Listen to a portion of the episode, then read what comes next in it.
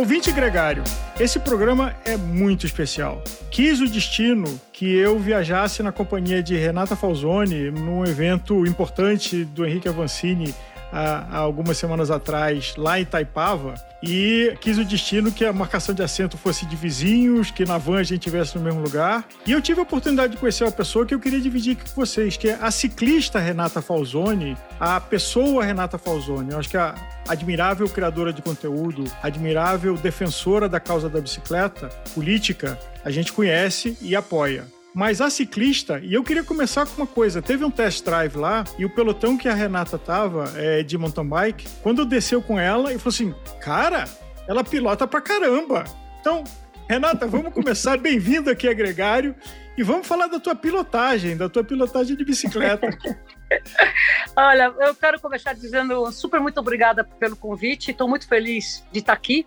E mais feliz ainda de falar de uma coisa que eu falo pouco, né? Que é a minha relação quase que um, um, unicarne, carne e unha, né? Que é eu com a bicicleta, né? Eu comecei a pedalar com 5 anos de idade e nunca vou esquecer esse dia, né? O dia que você decola no tapete voador. E aos 14 anos de idade, quando eu já estava bem maiorzinha, eu me tornei mecânica de bicicleta, Álvaro, porque hum. uh, os pais, os pais da minha, da minha geração, eram muito desatentos às crianças. A gente era criado na rua e, e com pouco olhar mesmo mais gestor dos pais. Então, quando você chamava o teu vizinho para pedalar, ah, a bicicleta está com o pneu furado. Daí uma semana, ah, a bicicleta está com o pneu furado. Na segunda semana, terceira semana, eu já pegava a bicicleta e já arrumava, para poder não ser privada, né? Então, assim, eu começo adorando a bicicleta, começo adorando a mecânica, o que, que ela é, e quando a gente começa a pensar em bicicleta de montanha, né, mountain bike, eu tinha cruiser já pilotava muito motocicleta, uma coisa que poucas pessoas sabem, que eu andei muito de moto em trilha.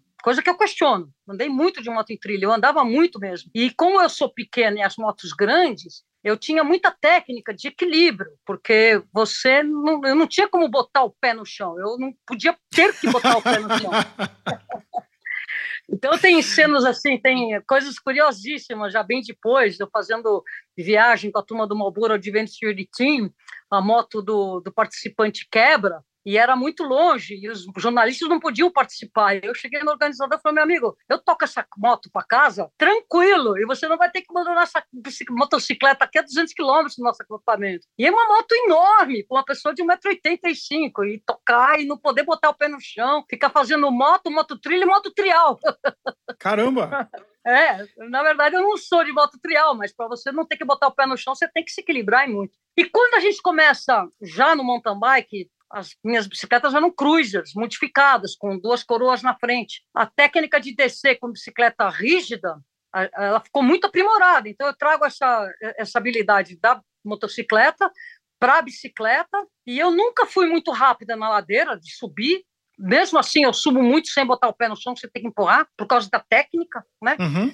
E na descida, então, eu costumo dizer que eu não faço nada na subida, né? Subo muito devagar, e não faço nada na descida, não acho os freios na descida. Só vai. Não, mas vai com competência. Infelizmente, eu não tive a oportunidade de estar no teu pelotão, mas eu lembro o espanto sincero, de admiração de quem estava no seu pelotão, da sua pilotagem lá em Itaipava. Não era um trecho tão técnico, mas também não era andar aqui no gramado no campo de futebol. E aí eu queria fazer uma pergunta indiscreta, Renata.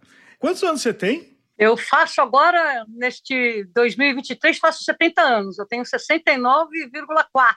Vou completar esse ano 65 anos que eu pedalo e 10 anos de Bike é Legal, né? Que a gente fundou ele quando eu fiz 60 anos. E é incrível, porque você viaja mundo afora, especialmente nos países orientais, Coreia, Japão, e mesmo China, você, você vê aquela população longeva pedalando. Eu acho assim, se perguntar qual é o segredo da gente seguir bem, sem dúvida nenhuma é pedalar um pouquinho todo dia com o meio de transporte que é o que eu faço, né? Uhum. Eu, infelizmente, eu não tenho tanto tempo para estar nas montanhas, para estar fazendo mountain bike, por causa das coisas pessoais mesmo, né? Mas eu sempre rodo um pouquinho todo dia, que é para ir para a padaria, ir para o supermercado, ir para alguma reunião, e eu acho que isso ajuda muito a manutenção da forma física, a manutenção de uma saúde, né? Comer bem é importante também. Agora, a técnica de mountain bike é uma coisa que eu adquiri lá nos anos 80, nos anos 80. Realmente, já naquela época eu debulhava. O que, que te diverte mais na pilotagem no mountain bike? single track, que eu, quando eu estou com melhor forma física, ontem mesmo eu estive no Semucan, que é um lugar aqui na cidade de São Paulo, que é uma pista criada e desenvolvida pelo Edu Ramires. É uma pista hum. que é, é teoricamente fácil, mas ela tem subidas longas que você tem que saber encaixar a roda e uhum. descidas, drops. Não chega a ser um XCO de hoje em dia. O XCO de hoje em dia, ele é bem malvado, no meu entender. Ele não é inclusivo. Você, para ser espetacular, para as transmissões, o XCO, no meu entender, ele está até um pouco aquém das minhas possibilidades. Claro que se eu treinar, vai, né? Qualquer pista, eu vou lá, eu zero com um pouco de treino. Mas ele torna um pouco menos agradável, na minha opinião. Fica muito tenso. Eu gosto, então, de single track com características XCO de 10 anos atrás, que eram fáceis para todo mundo e que a dificuldade vinha com a velocidade. Você imprime velocidade no circuito e você sente a dificuldade. Mas veja você mesmo, né, quando nós estávamos assistindo lá em Taipava World Cup, Nino Shooter, por exemplo, não passava no Rock Garden porque não precisava. Uhum. Então era, uma, era um obstáculo a ser evitado para não furar pneu numa prova importante ele fazia o bypass, o tempo que ele perdia não compensava o risco de você furar um pneu. Por exemplo, não sei se vocês conhecem o Zoom Bike Park, Sim. fica em Campos do Jordão. Uma maravilha. Aquele lugar é maravilhoso. Eu ando em todas as pistas lá. Claro que na mais preta, lá, né, de Overend, eu vou devagar nas primeiras descidas, depois eu vou acelerando. Toda vez a gente tem que chegar respeitando. Aquele Mobile Bike Land, né? As pessoas falaram: não, você não vai chegar, você não vai andar lá. Não, deu para andar em tudo. Uma delícia. o que eu não tenho é brevet. Sabe o que é ah, brevet? Salto. Brevet é decorar a bicicleta. Eu não tenho brevet. Eu acho que já está na hora de eu soltar mesmo. E outra coisa que eu recomendo para quem quiser pegar pilotagem mesmo, eu estou longe de ser uma exímia piloto, mas não estou no zero à esquerda. É andar em pump track de qualidade pump track de qualidade, eu ando, ando direitinho, gosto muito, mas também não vou. Também não hum. vou. Se a, se a, bicicleta começa a decolar pela naturalidade do projeto, se o projeto é uhum. é bom, você quando você vê, você está querendo sair do ar, né? Aí eu já encosto, porque não tenho brevet. Agora, nisso é uma conexão. Você já fez é, montanha, você já fez é, outro esporte de aventura de, de montanha. Conta um pouco pra gente desse capítulo da tua vida é incrível, né? Quando eu era moleca, até meus 20 e poucos anos, eu escalava. Estive aí no Rio de Janeiro fazendo grandes escaladas. Uma delas foi a face oculta, que a gente chamava do Pão de Açúcar, né? que é a Via Ibis, que foi aberta pelo, pelo Tartari, o Portela, e eu documentei essa, essa escalada. Isso daí foi nos anos de Makoto também, Luiz Makoto. Isso foi em 88.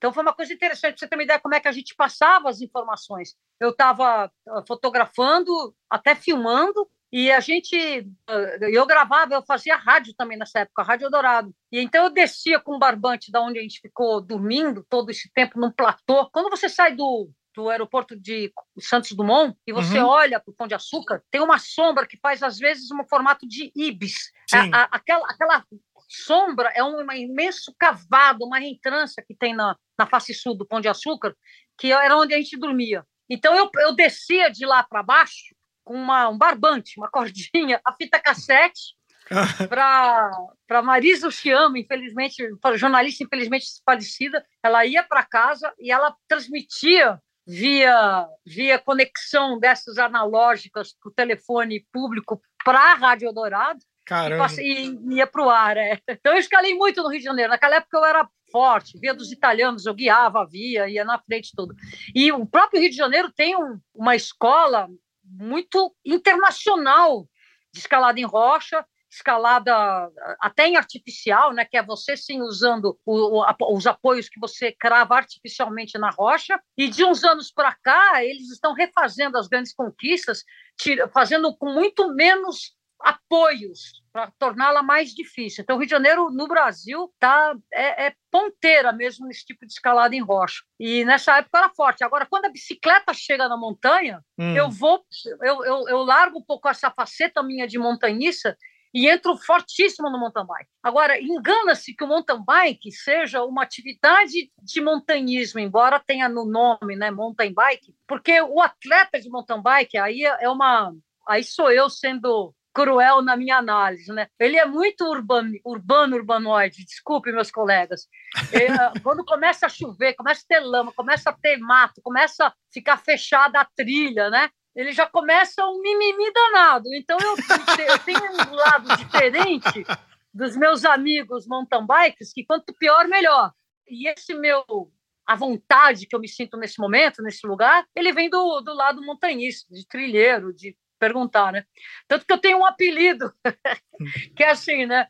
Que comigo é roubada garantida ou o seu dinheiro de volta. 69 anos de produção, nenhuma devolução.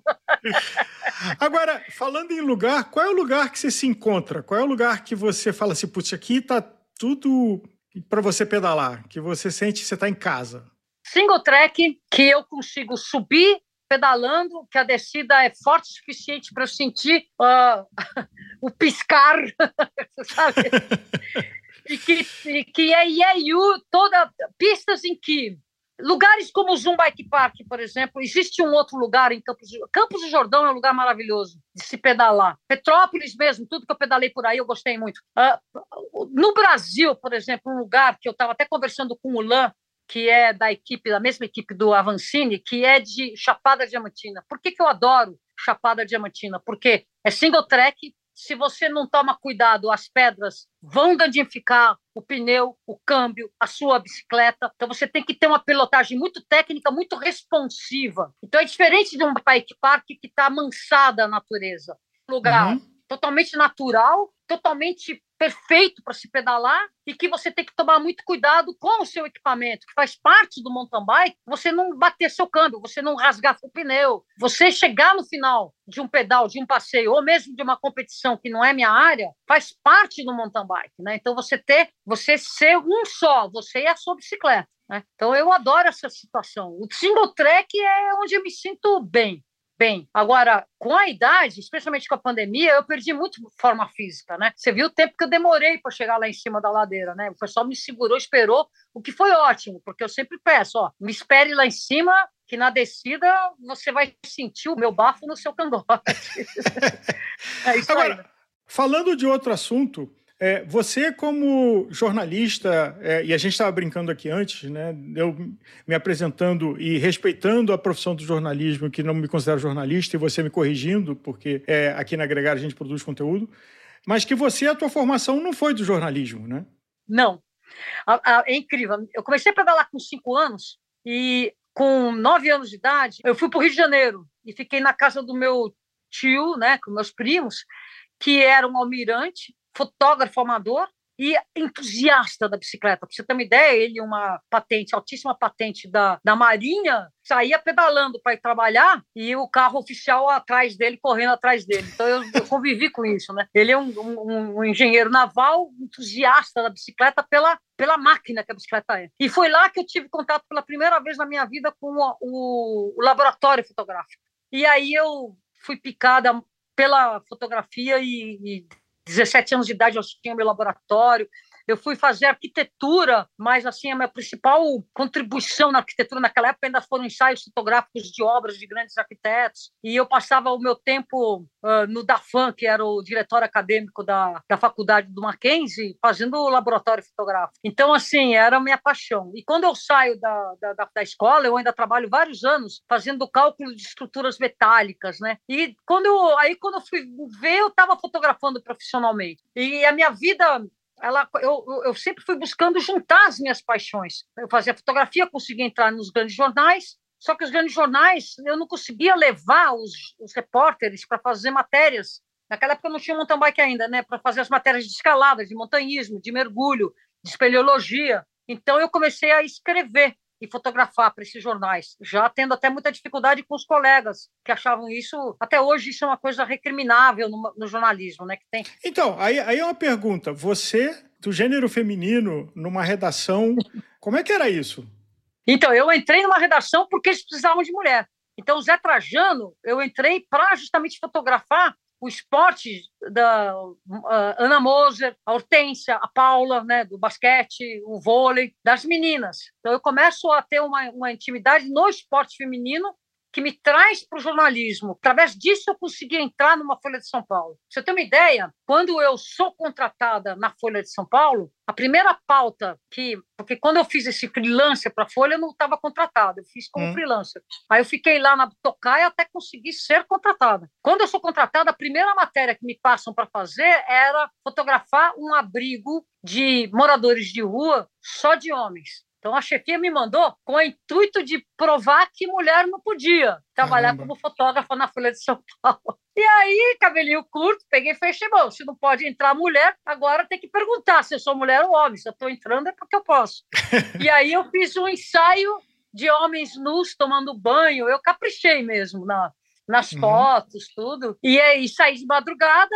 E, aliás, eu fiz um contato muito interessante, porque nesse Nesse momento veio um, um dos, dos moradores de rua e me pergunta: Você é mulher, né? Eu falei: Eu sou e você vai calar a boca.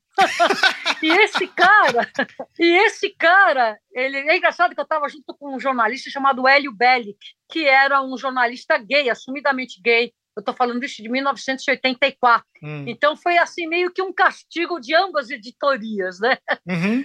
E o Hélio escreveu uma matéria maravilhosa e eu, antes de voltar para casa às três da manhã para dormir, mandei o meu filme para ser revelado na Folha. E quando eu chego na Folha no dia seguinte, estava a chefia escandalizada. Como que você faz umas fotos tão indecentes? Eu falei, ué, qual é o problema? É, corta a foto aqui. Aí eu botava o dedão naquela enfileira de pênis explícitos, né? aí os caras ficaram, porra, essa daí não, não vão pegar por aí. Passado. Não vai quebrar fácil. Essa não vai quebrar não, não fácil. Vai, não vai. Passado duas semanas, teve um quebra-quebra na cidade. E aí já era nove da noite, quando começou a acontecer isso. Eu saí, fui fotografar, voltei e quando eu voltei não tinha laboratorista suficiente. Eu já era um exímio laboratorista, porque eu tenho, eu tenho, eu sabia fazer, eu ampliava, eu mesmo tudo. Aí eu entro no laboratório, né? Imagina, uma mulher sozinha naquela sala escura só de homens, e eu falei, olha, eu vou pegar esse ampliador aqui e vou ajudar vocês, ok? Ok. E ó, me respeitem, hein? E, e, e entrei num esquema de ajudá-los, porque naquela época nós éramos agência Folhas, cada fotografia tinha que ter cinco ampliações, que ia uma para a Folha da Tarde, Folha da, da, a Folha da Tarde, Folha de São Paulo, Notícias Populares, Gazeta Esportivas, e a outra, Gazeta Esportiva, e a outra ia para a agência Folhas. Então era um trabalho árduo. Aí cheguei lá, dominei o laboratório lá. Renato, uma pausa para nós que somos do século passado, mas muitos dos ouvintes não são, relata o passo a passo entre um clique e uma foto no jornal. Quais são os passos que tinham que acontecer? Você fotografava, aí você tinha que ir para um lugar completamente escuro, colocar esse filme dentro de um carrossel, colocar ele dentro de um tanque, e aí você podia ligar a luz, porque estava totalmente vedado, você ia trabalhar a revelação desse processo. Aí você ia ter que pôr revelador, interruptor, fixador, lavar. Lavar era um processo de uma hora, mas no jornalismo a gente lavava a minha boca, que era para poder já sair ampliando, né? Você tinha que ampliar rápido. No caso da Folha de São Paulo, você colocava numa máquina de, de revelar. A máquina já revelava para você. Mas aí você não tinha, você não escapava do quarto escuro, que era você pegava um papel, ia para um projetor, você projetava o negativo, a imagem num papel, e aí ia ser 5 segundos, 10 segundos, você ia até tapar para poder escurecer mais lugares, você tinha todo um processo. Aí você revelava, interrompia e fixava, e depois lavava. Aí eu falava, ó, esse ampliador é meu, né? Ou seja, que eu tinha, eu, eu, eu tinha todo um processo do meu lado, eu já entregava para eles as fotos de outros fotógrafos já pronta. Com isso eu entrei como laboratorista lá e ninguém questionou porque eles precisavam de mão de obra. E aí, logo depois disso, eles passaram a me anistiar o fato de eu ser mulher, porque eu era tão legal, tão legal, que eu fotografava como um homem. Essa era frase de elogio. Além disso, depois ainda tinha que fazer o fotolito, ainda tinha que fazer a peça para rodar na rotativa, fazer papel. Você que viu todo esse processo analógico, vamos dizer assim, como é que você vê, e hoje você é uma criadora de conteúdo consagrada, como é que você vê que, que era o processo e como era o cuidado de fazer com todo esse processo mecânico e longo, com hoje você simplesmente aponta, aperta o botão, tá pronto e você posta?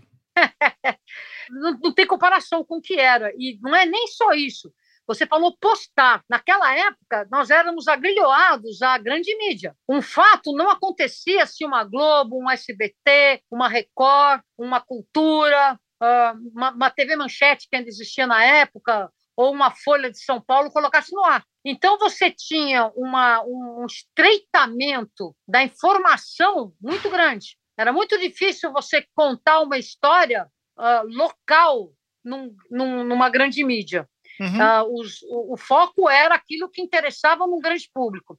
E, e, curiosamente, a gente imaginou, naquela época, quando começa timidamente a internet chegar, estou falando de 95, mais ou menos, uh, uh, esse, a Folha de São Paulo foi 10 anos antes disso, né? Eu, eu me animei muito de imaginar que a gente teria o balcão da informação muito mais democrático, né? As mídias sociais, elas mudaram muito a forma da gente se comunicar, e se antes nós éramos presos a grandes empresas que filtravam muito o que ia para o ar, uh, chefes, editores que levavam muito a particularidade em cima do que ia ser uh, o que eles achavam que era importante, que era o que era veiculado, e não o que você, repórter, abaixo dele, achava que era o que era veiculado. Então, hoje existe um outro tipo de grilhões, de prisões, que são os algoritmos que colocam no ar coisas importantes, os algoritmos que te aprisionam a mostrar aquilo que ele acha que você acha que é interessante. Então, por exemplo, para mim não aparece escalada, uhum. só fico olhando. Vai aparecer mountain bike, vai aparecer gatinhos, e o algoritmo até hoje nunca me mostrou um grande lance de escalada, entendeu? Por mais que eu tenha interesse nisso, porque em nenhum momento passou na minha frente para eu me deter e falar que eu gosto. Sim. Então, eu não, eu, se eu quiser ver coisas que me interessam, eu tenho que buscar ensinar o algoritmo para que me seja fornecido. E, o, e no nosso caso, que somos produtores de conteúdo, nós somos eternamente tensos, inseguros, de não saber a nova ferramenta que vai propor e como vai ser, porque tudo muda em dois, três meses, em dois, três meses. Então a gente não consegue formar, formatar a forma de, de como que a gente vai criar conteúdo com o perigo de ficarmos fora de contexto rapidamente. Eu queria voltar para a criação, e outro dia teve um insight interessante de que, por exemplo, um fotógrafo de casamento na época de filme, película 35mm, não dava para ter take 2 do casamento. Então, ele não. tinha que ir lá e tinha que ter um cuidado e uma habilidade de enquadramento, de foco, de luz. É, e hoje, você aperta, olha no visor, ah, peraí, só um minuto. A pergunta que eu te faço é se não tornou mais democrático, mas também tornou menos cuidadoso a criação de conteúdo. Com, com certeza sim. Mas quando você pega e vê o material fotográfico de um cara que é profissional com todos esses recursos, você vê que, que a, a, a, vara está mais alta do que esse, esse conteúdo viralizado de, dessa imensa massa de pessoas que está fotografando bem, bonito, com qualidade no celular. Hum. Então, assim, eu tenho muitos amigos fotógrafos. Vou citar um que é ciclista, que eu recomendo você, vocês todos conhecerem o trabalho desse menino. Menino, mas já tem 40 anos. O nome dele é Caio Guatelli. Esse Sim. menino, olha que, olha que curioso. Se você perguntar para ele quem ensinou ele a descer bicicleta de montanha, ele vai se lembrar de mim, muito embora eu tenha que dizer que ele nasceu um ciclista feito. Então, quando ele tinha 12, 13 anos de idade, eu passeava, eu fazia os passeios de bicicleta com night bikers e veio o pai dele com ele pedalar comigo, eu descendo muito forte, o menino atrás de mim, e eu falava para o pai: cuidado, que ele pode se cair. Cuidado, que eu já hospitalizei quatro pessoas já tentando me seguir. Quatro. você está descendo e quando você ouve, pum! É, porque a pessoa acha que pode, né? Porque sou eu. Ó, oh, ouvinte, você está avisado. Se vê a Renata passar, cuidado de seguir a roda dela. Não, não é isso. Eu, eu daquela época talvez desse isso mais forte do que desse hoje. Mas o Caio não. O Caio, com 12, 13 anos de idade, colado em mim. Ele chegou a competir lá fora. Ele podia ter sido um atleta internacional. E esse menino, uh, só um parênteses, né? Ele é um, um fotógrafo de mão cheia. Uhum. Aí você vê o que, que ele faz com os recursos, com ter de, como disparar, ter o HDR, que vai escolher a melhor fusão, senta e faz um laboratório que é diferente daquele que eu fazia no escuro, né? Que é um laboratório no, no Photoshop, né? No, no, no, que ele vai, melhora, tira, ele fotografa em RAW e vai lá, tira o melhor da foto. A gente vê que uh, ah, embora a profissão de fotógrafo hoje esteja restrita a muito poucos que conseguem sobreviver desse ramo, eles fazem um trabalho extremamente melhor do que fazemos todos nós outros, que eu me incluo no, na grande seara do amador avançado, sempre tendo a certeza de que amador tenha o radical de amor. Né? Então, eu começo a ser fotógrafo por amadorismo, por amor, me torno profissional e vou pro, pro, pro, pro vídeo profissional, que foi uma coisa que aconteceu na minha vida depois que eu saí da Folha e comecei nas televisões e somei fazer rádio, aí foi todo um, um processo da minha vida, né? Então eu resgato a fotografia com radical de amor. E aí, quando eu entro e começo a fotografar, começo a escrever, eu começo também a fazer rádio, ser, ser repórter de aventura da Rádio Dourado. Depois a gente cria o, o Bike Repórter, que era um profissional ciclista, repórter, andando nas ruas da cidade, reportando as condições de trânsito. Isso antes de um Waze. Aí, quando eu chego na, na, nos canais ESPN em 1995, eu chego com um projeto de fazer a videoreportagem, que é você não ter aquelas equipes grandes de televisão, que é o cameraman, o jornalista de texto, o assistente, o motorista, fazer tudo isso reunido numa única pessoa. Só que isso era, e ainda é, ilegal pelo Sindicato de Jornalistas. Hum. Claro que a tecnologia derrubou por terra abaixo esse tipo de, de questão. E aí eu começo a, a tentar fazer o projeto de vídeo reportagem no canal, na, na ESPN. Mas eu não conseguia, não conseguia por causa de, de, de, de corporativismo mesmo dos meus colegas jornalistas. E também por causa de uma falta de um equipamento de boa qualidade que pudesse me mostrar competitiva a câmera beta. Aí surgem as DVs, ainda muito abaixo do que são as HDs hoje, né? Uhum. E aí eu, come... eu fui convidada a trabalhar com o Goulart de Andrade em 97. E o Goulart de Andrade em 97 abre o espaço para desenvolver a linguagem da, do, do, do, da videoreportagem em esportes e ação. Foi muito legal. O Goulart, trabalhei com ele um ano e eu fiz coisas assim muito interessantes, apoiado com o não preconceito que o Goulart de Andrade me abriu as portas, né? Em 98 eu fui parar no canal 21, que era da TV Bandeirantes. Sim. E aí, mesmo que eu ainda, ainda estava na ESPN, mas eu não conseguia ser vídeo repórter na ESPN. Eu fazia comentários, fazia uh, comentários das provas de ciclismo, produzia matérias com eles, mas sempre dentro do formato tradicional. E no canal 21 eu consigo emplacar o primeiro programa na TV brasileira totalmente em formato de vídeo reportagem. E o primeiro programa é uma entrevista, ele começa eu pedalando, entrevistando o João Paulo Diniz correndo no Parque de Ibirapuera, e a gente faz uma série de reportagens e tudo mais. E aí, a partir daí, eu consigo emplacar mesmo na ESPN essa, essa linguagem só no ano 2000. Então, eu tive que passar no Goulart de Andrade enquanto estava na ESPN, no Canal 21, e aí sim eu consigo destrinchar essa linguagem que ganha um avanço muito grande com o advento das câmeras DSLR. A gente tem que lembrar que o celular não filmava, não existia ainda o celular para isso. Renata, muita gente fala, e eu concordo, de que a Rita Lee é uma grande visionária e uma grande é, matrona. Matrona não seria a palavra, mas eu acho que uma mulher inspiradora do rock Brasil. E você, sem dúvida, tem esse papel na produção de conteúdo de ciclismo.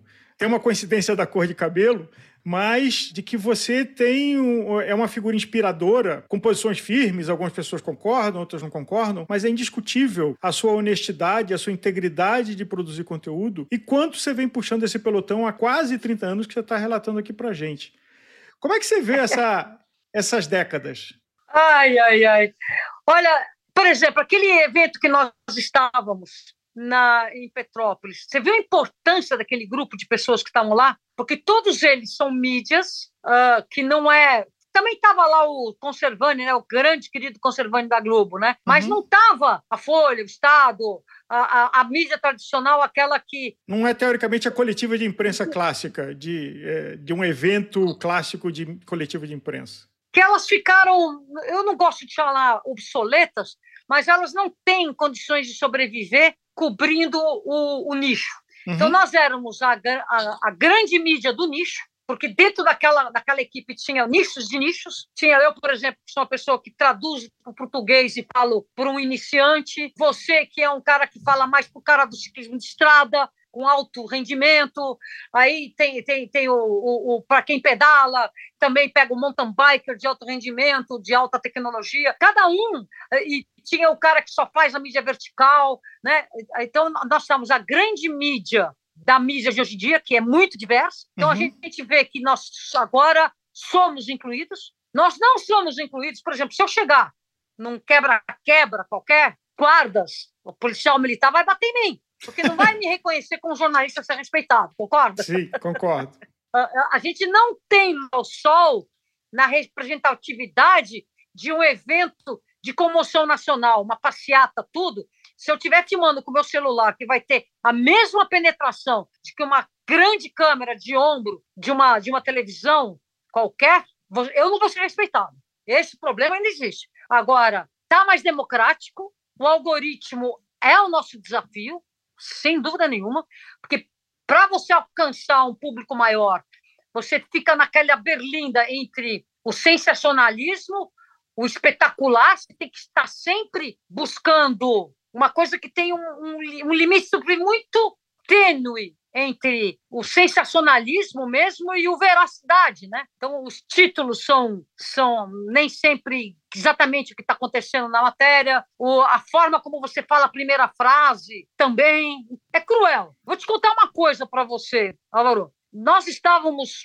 muito tristes em outubro do ano passado, nós é a equipe do Bike Legal. Porque, embora nós tivéssemos crescido e muito durante a pandemia. Eu trabalhei muito meu arquivo, porque eu fiquei trancado em casa. Nós tivéssemos trabalhado muito, nós estávamos experimentando a mesma coisa que o mercado de bicicleta experimentou em 2022, 21 e 22, que foi um decréscimo muito grande. E já estava ficando a uns números mais abaixo do que os anteriores da, da, da pandemia. E isso me incomodou. Uhum. Eu estou falando em números de novos inscritos por mês uhum. e números de audiência. Uhum. A gente teve, sempre teve 600, 700 a 1 milhão de views no YouTube por mês. Na pandemia, até mais. E aí estava batendo de novo os 350 mil mês, que para nós é pouco. E aí a gente teve uma reunião entre nós e nós nos rendemos e nós passamos a fazer um vídeo só por semana, e esse mesmo vídeo ou um outro assunto horizontal, sabor YouTube, consul, como que é a bike do Avancini, tá lá. Como que a XPTZ vale a pena? Tá lá. Suspensão, blá, blá, blá, tá lá. Então, são vídeos de referências para um consumidor antes de consumir. Como que eu faço para clipar? Por aí vai. Sim. E começamos a produzir uma coisa que para nós jornalista. Nossa equipe inteira é jornalista. Os três, nós três somos jornalistas. Né? Além de mim, tem o Murilo Azevedo, que você conheceu, e o Thiago Maihara, que é um atleta de rugby, mas está pedalando muito e é o cara que está mais de 10 anos conosco. E aí, nós começamos a produzir vertical, que para nós, jornalistas, é a contrapelo. E aí nós passamos a respeitar não só a textura, mas o ritmo e o texto da mídia vertical. E menos de um mês, a gente bateu um milhão de views, de hum. novo no YouTube, e, e voltamos a crescer na mídia vertical, sendo que nós temos um TikTok. O meu TikTok, o nosso TikTok, ele é grande, tem mais de 160 mil inscritos, e ele é muito curioso, porque é um público que tem 60 anos a menos do que eu, Álvaro. Então, às vezes, tem uma criança de 10 anos na rua, 9 anos, me olha e, e, e fica assim, sem voz, fica tremendo, assim, de emoção. É. Aí eu vou lá, abraço essa, essa, essa criança, né? Porque ela me reconheceu, ela gosta de pedalar e ela me vê como referência para tudo. Vamos conversar, né? Vem me abraçar, vem conversar comigo, tudo. E aí eu perguntei, você gosta de pedalar? Gosto. Você pedala bastante? Pedala. A única coisa que eu falo para essa pessoa, Álvaro, bem no ouvidinho, assim, tipo segredo, eu falo, olha, eu vou te falar um segredo. Não para de pedalar. Hum. Não para de pedalar. É, a única coisa que eu quero que essa pessoa se lembre de mim, né? Que quando vai casar, vai ter filho, vai ser profissional, tudo nos leva a parar de pedalar, não é verdade, Aldo? Sim. Tudo nos leva a querer parar de pedalar, vender a bicicleta, etc. Não pode parar. Agora, é admirável, é, Renata, e sincero esse comentário, a sua juventude, de que você, é, com décadas de vida, a sua curiosidade, é, o seu frescor, a sua energia, o seu entusiasmo. E aí eu queria fazer uma pergunta. Qual é a matéria que você sonharia em fazer e que você ainda não fez? Olha, eu vou contar uma que eu já fiz e que demorou muitos anos para fazer. E aí nós estamos pensando qual vai ser o segundo passo para isso. Uh, eu, eu tive o prazer e o privilégio de já ter pedalado 33, 34 países e o Brasil inteiro. Eu toda vez que eu viajo Brasil fora, eu levo uma bike, nem que seja uma dobrável mequetrefe, porque eu não vou andar de carro, eu vou andar de bike. E aí eu conheci o Nordeste na, na, no, no, começo do, dos anos 80, final dos anos 90. Nos anos 90 eu já estava no ESPN, um Nordeste que pedalava e pedalava muito. E o Brasil vivenciou uma política pública no sentido assim de motorizar a população. Então é moto, é carro popular, é você melhorar de vida é você ir para o carro e por aí vai. E muito rapidamente o, o, o Brasil, que era um país que reconhecidamente, entre os países ricos, os países que pedalam mais do que a renda per capita sugere, você vai ter Holanda, Alemanha e Japão. Uhum. São países em que a renda per capita sugere um número de, de bicicletas per capita que é maior.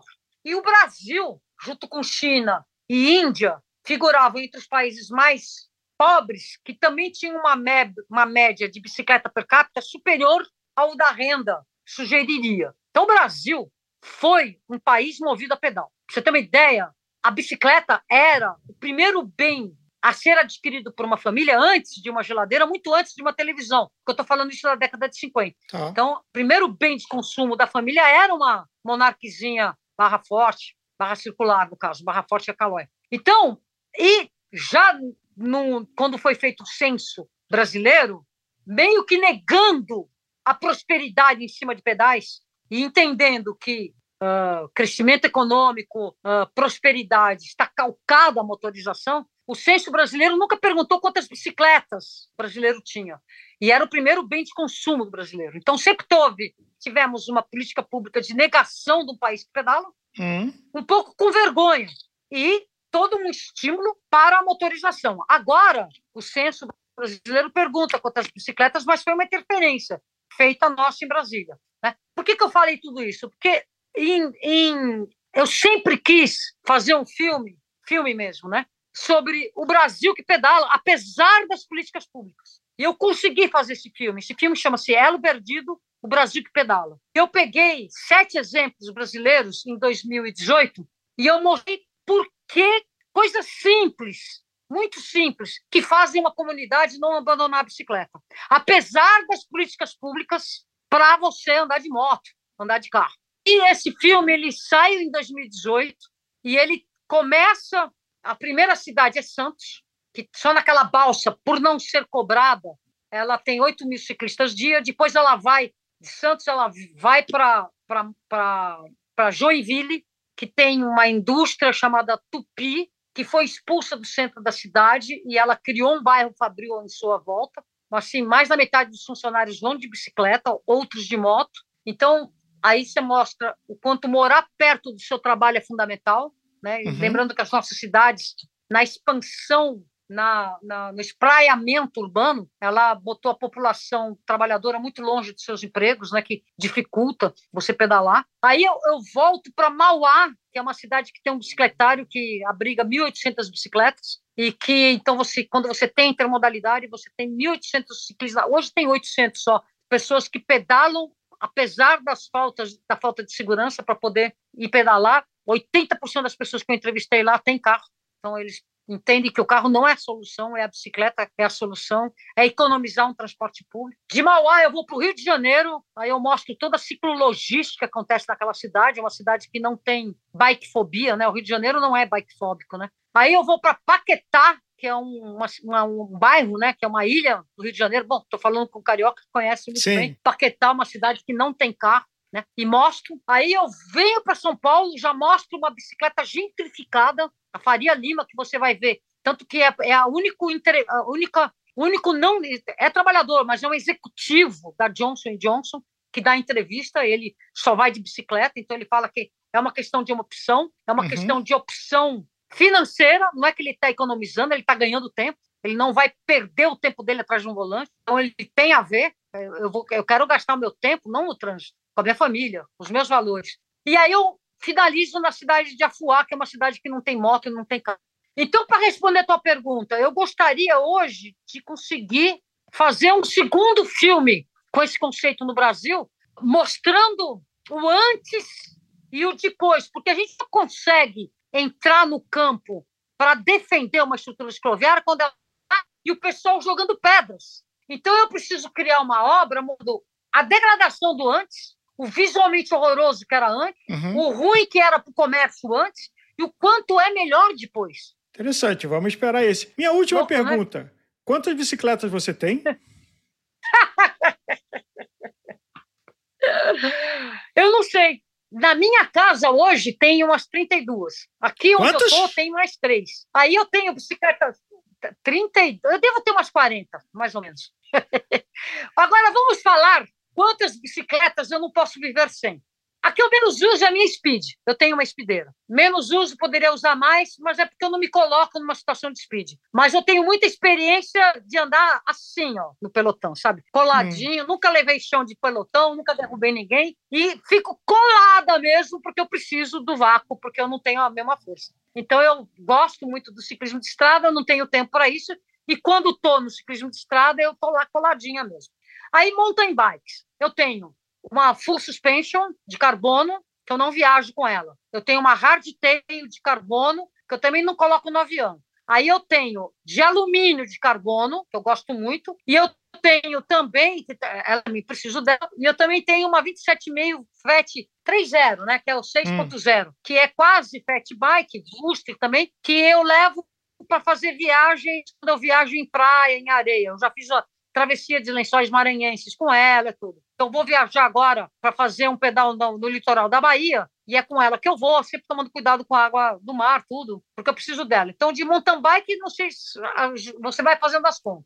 Essas todas eu preciso. Bicicleta, eu preciso e uso todas. Uso, e é só pegar e sair. Né? Uh, essa minha fetezinha daí eu tá, tá emprestado com meu neto, meu neto usa, mas é ela que eu vou viajar com ela. Aí eu tenho bicicleta dobrável, porque quando eu vou fazer viagem pelo Brasil, eu levo bicicleta dobrável, não tem problema lá no, embarque do avião, vai lá, embarca como mala, e é uma bicicleta que é mais fácil de você fazer, levo toda a bagagem, tudo. Desembarquei em, em, em Dublin, peguei, montei a bicicleta, fui, voltei, fui para Portugal, pedalei, voltei, fui de, de, de, de metrô, e sempre usando a bicicleta e não usando carro. Então, essas dobráveis, eu tenho três dobráveis, porque eu empresto uma e a outra tem uma grua de filmagem e tudo mais.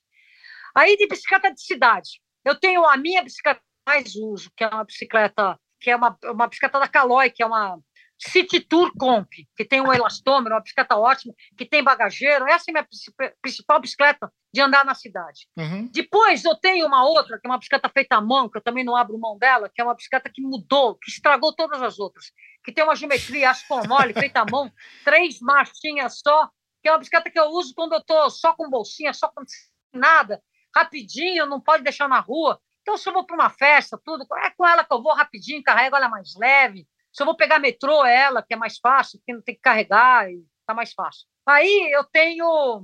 Quais que eu tenho? Aí eu tenho uma que eu dei para o meu irmão, para o meu, pro meu, pro meu netinho para andar na cidade, que era uma City Tour normal. Agora, das elétricas, vamos lá. Eu tenho a minha bicicleta de cidade elétrica, Aro 20 dobrável, que tem um caixote atrás, que eu não abro mão. Então, eu faço feira, é o meu, é, é o meu porta-mala. Então, quando eu tenho uhum. que pegar peso, é com ela que eu vou. E ela é ótima. Vou lá, ponho. Ela tem um caixote e boto tudo nela. E, e, vou e volto, e é com ela que eu faço tudo. Todas as compras, levo no break para o centro para arrumar, é tudo com ela. E eu tenho uma outra elétrica, que é uma, uma bicicleta que eu gosto muito de cidade, que é uma Light Tour, Odd Light Tour 800, que é uma bicicleta muito leve também, pesa só, só, só 15 quilos, que eu também uso ela na cidade quando eu tô com preguiça de pedalar, porque ela é muito rápida. Quando eu tô preguiça, vou lá, pega a bike e pronto, show preguiça. E é com ela que eu vou para todos os lugares. Aí eu tenho as bicicletas de coleção, né? Tenho uma Caloi 10, Uh, da, da, quando a, a, empresa fez 120 anos. Eu tenho a minha. A minha, a minha bicicleta que foi pra, de Paraty a Brasília, tá aqui como enfeite. Eu tenho a a, a, a bicicletinha que a Caloi fez com o meu nome. Aí eu tenho uma Caloi Cross Extra Light, que era da minha, da minha filha, que virou da minha neta, que virou do meu neto, que é, tem cinco marchas. Aí eu tenho. Aí, por aí vai. Tem muita bike. Tem que ter. Você só tem uma, né? Eu não, eu não acredito como é que você aguenta algo.